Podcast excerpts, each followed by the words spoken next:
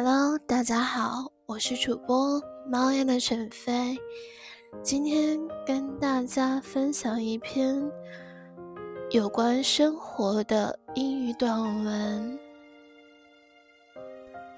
Z 时代，喧嚣时代，最孤独的人。Three things making Gen Z the loneliest generation.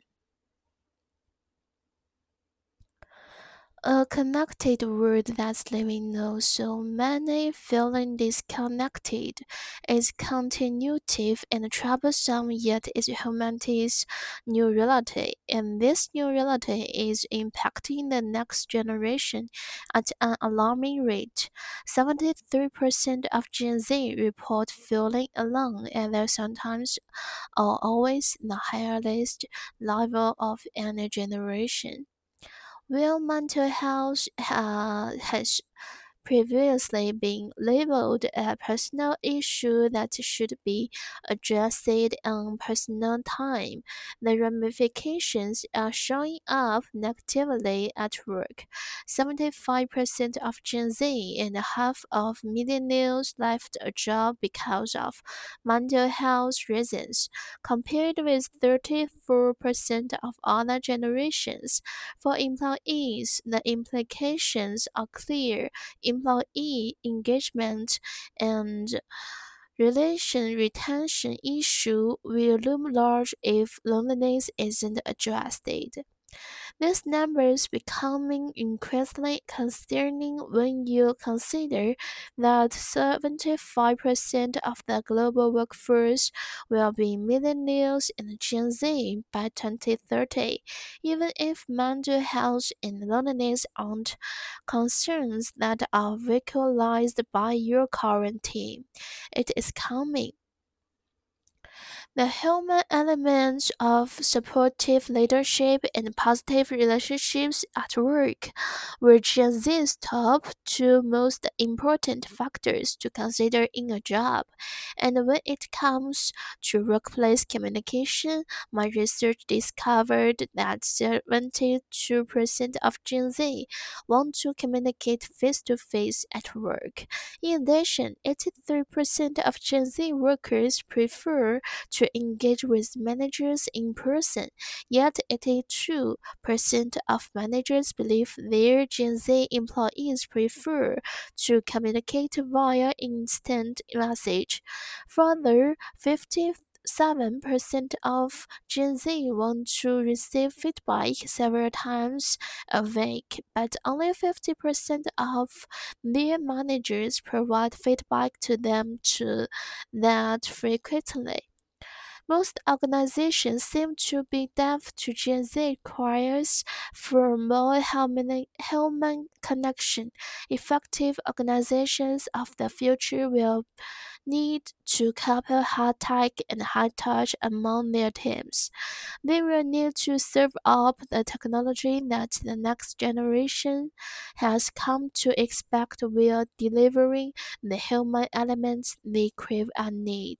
Here are the top three things contributing to Gen Z's loneliness. First, overstimulation. We live in a world today where it takes little effort to fill your time.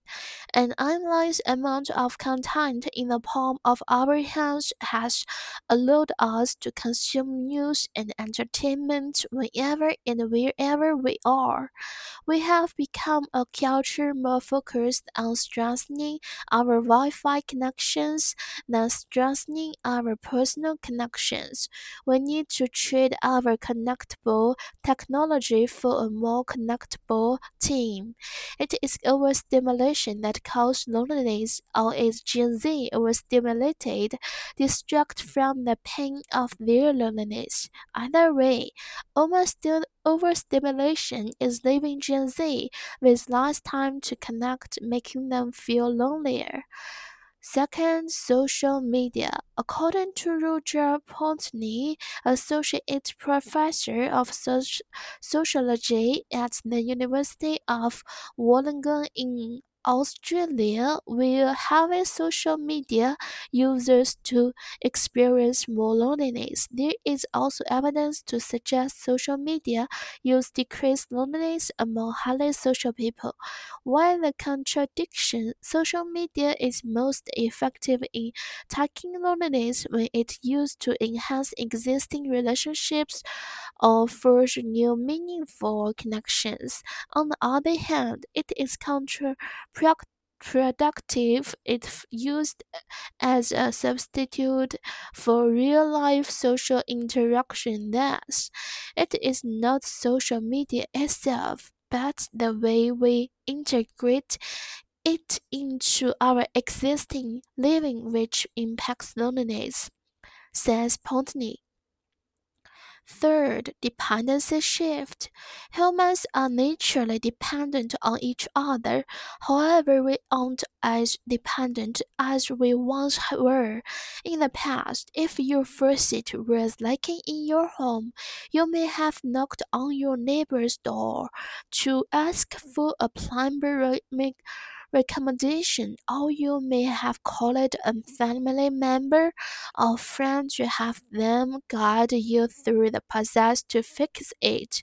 Today, your first step would likely to be open YouTube and search for how to fix a leaky faucet.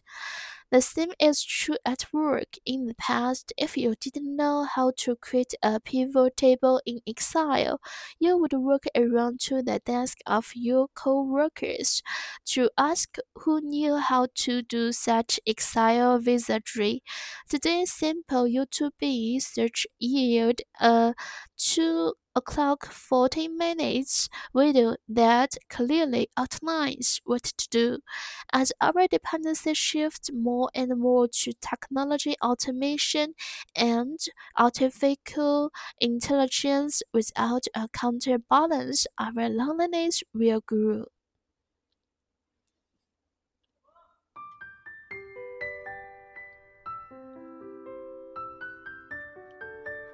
Z 时代也被称为互联网时代、网络时代，一直在二十世纪九十年代中期到两千年后出生的一代。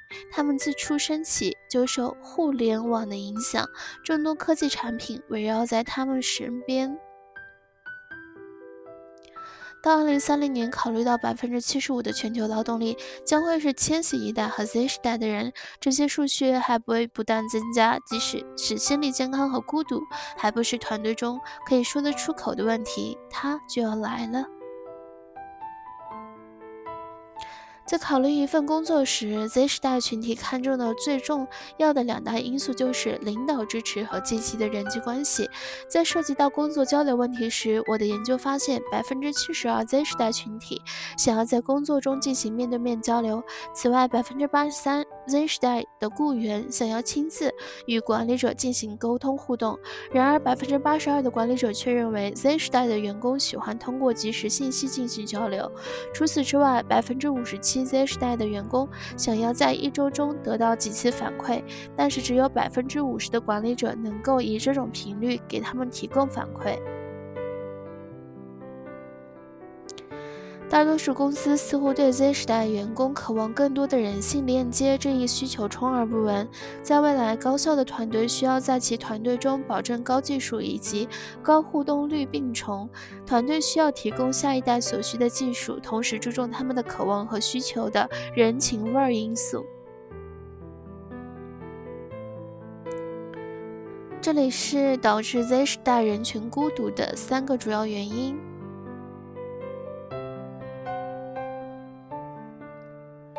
对海量信息的过度渴望。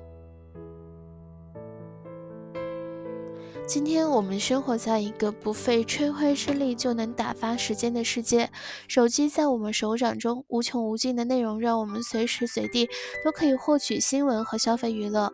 我们已经成为一种更加注重加强 WiFi 连接而不是增强人际关系的文化。我们需要用我们的连接技术换取一个可连接的团队。到底是孤独的刺激导致孤独，还是 Z 时代人群寻找孤独刺激只是为了让自己从孤独的痛苦中解脱出来？无论怎样，孤独刺激都会让 Z 时代的人群降低人与人之间的联系，让他们感到更孤独。社交媒体。澳大利亚乌隆贡大学社会关系教授罗杰·帕尔表示，尽管社交媒体重度使用者确实会感到更加孤独，不过也有证据表明，社交媒体使用的确能够降低爱交际人群的孤独感。为什么会出现这种矛盾？社交媒体在来用提高现存关系或者形成新的有意义的链接时，就能。最大限度降低孤独感。另一方面，如果社交媒体用于取代现实生活中社会交往，那么就会产生相反的结果。因此，这并不是社交媒体本身导致我们孤独，而是我们如何将其融入我们现有的生活。第三点，依赖关系转移。人们自然的相互依赖，但是我们没有像以前一般依赖别人。在过去，如果你的水龙头泄漏在你家里，可能你已经敲响你邻居的门去寻求管子的介介介绍，或者你已经打电话给你的家庭成员，或让他你们的朋友们让他们指导你一步步的修复它。今天，你很有可能打开 YouTube，然后寻找怎样去修复一个泄漏的水龙头。在工作中也是一样。在过去，如果你不知道如何在 Excel 创建表格，那么你可能会绕到精通 Excel 的同事的办公室寻求他们如何去做。而如今，简单的在 YouTube 上搜索，就能够得到一个两分十四秒的一个视频，清晰的告诉你该如何去创建图表。随着我们的依赖越来越多的转向自动化和人工智能，没有制衡，我们的孤独感将会增长。今天的分享到这里就跟大家说再见了，感谢您的收听，我们下期再见。